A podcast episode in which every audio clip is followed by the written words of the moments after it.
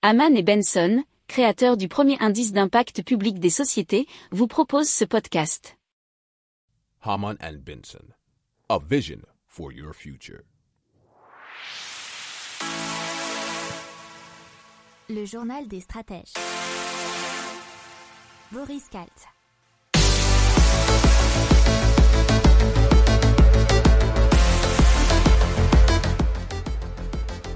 Bonjour à tous et bienvenue dans le journal des stratèges spécial économie encore aujourd'hui.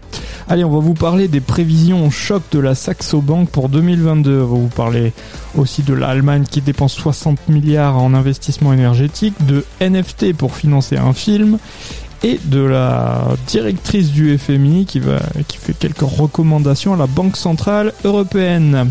Vous écoutez le journal des stratèges spécial éco et ça commence tout de suite a vision for your future. Le journal des stratèges.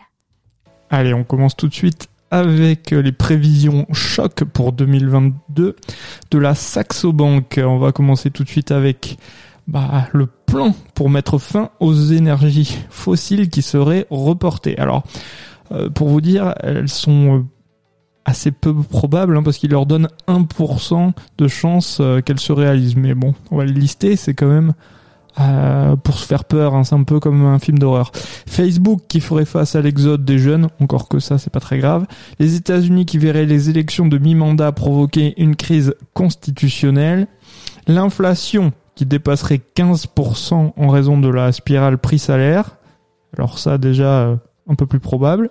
L'Union européenne qui présenterait un fonds de réserve de 3000 milliards de dollars pour le climat, l'énergie et la défense qui serait financé par les fonds de pension privés, pourquoi pas, et l'objectif, ça serait compter, euh, contrer la montée du populisme. Ensuite, les femmes qui se mobiliseraient sur Reddit pour mettre à bas le patriarcat d'entreprise. Alors, euh, ça serait sur Reddit, je pense qu'ils l'ont copié euh, sur ce qui s'est passé euh, la, la dernière fois en bourse avec la même chose avec GameStop. Hein, vous je, pense que vous vous souvenez de ce qui s'est passé avec bon tout ce, forum qui s'est uni pour détruire certains fonds d'investissement scrupuleux. Ensuite, l'Inde qui intégrerait le Conseil de coopération du Golfe en tant que membre sans droit de vote. Spotify qui connaîtrait des déboires à cause des droits numériques basés sur les NFT. Une technologie hypersonique qui relancerait la course à l'espace et une guerre froide et une découverte médicale qui prolongerait l'espérance de vie moyenne de 25 ans, rien que ça. Haman and Benson, a vision for your future. Le journal des stratèges.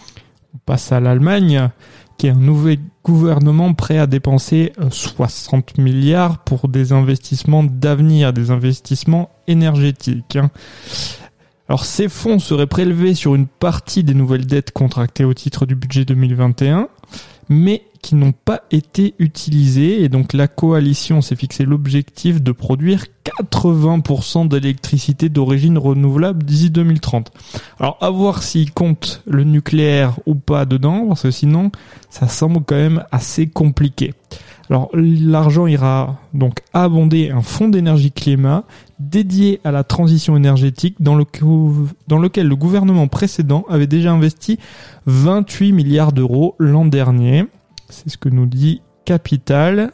Ils nous disent aussi qu'ils ont estimé à 50 milliards d'euros par an le montant des dépenses d'avenir nécessaires à la transformation du pays.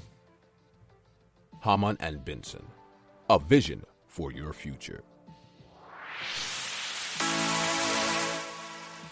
Le journal des stratèges.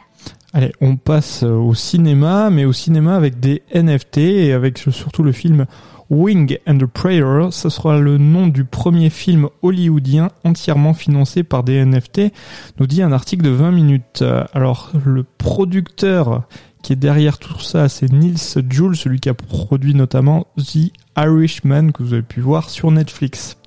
Alors, il a fondé une société qui s'appelle NFT Studios, qui sera chargé de lever entre 8 et 10 millions de dollars pour financer le film.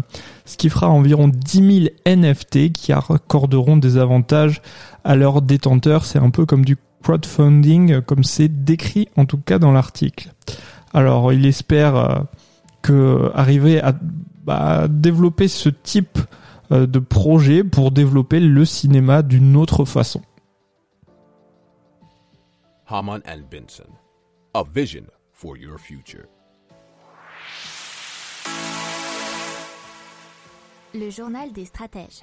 Allez, on passe à la directrice du FMI, Christina Georgieva, qui euh, s'est exprimée euh, sur des, on va dire, des recommandations qu'elle fait à la Banque Centrale Européenne et à l'Europe de façon générale, puisqu'elle nous dit que pour l'instant, hein, tout va bien, même si, selon elle, l'inflation ne serait que transitoire, mais que euh, la Banque Centrale Européenne devrait être prête à agir au cas où. S'il y a une pression sur les salaires, s'il y a un problème sur le marché immobilier ou sur la Chine. Alors là, elle nous dit que si ces problèmes s'accentuent, évidemment, les conditions pourraient changer. C'est pour cela que la BCE doit être vigilante et reconnaître que les risques s'amplifient. Euh, mais cependant, selon elle, la BCE doit faire très attention de ne pas durcir les conditions financières trop tôt et sans raison valable. Haman and Benson. A vision for your future. Le journal des stratèges. Voilà, c'est tout pour aujourd'hui. Je vous souhaite une excellente journée et je vous dis à demain pour plus d'infos. Ciao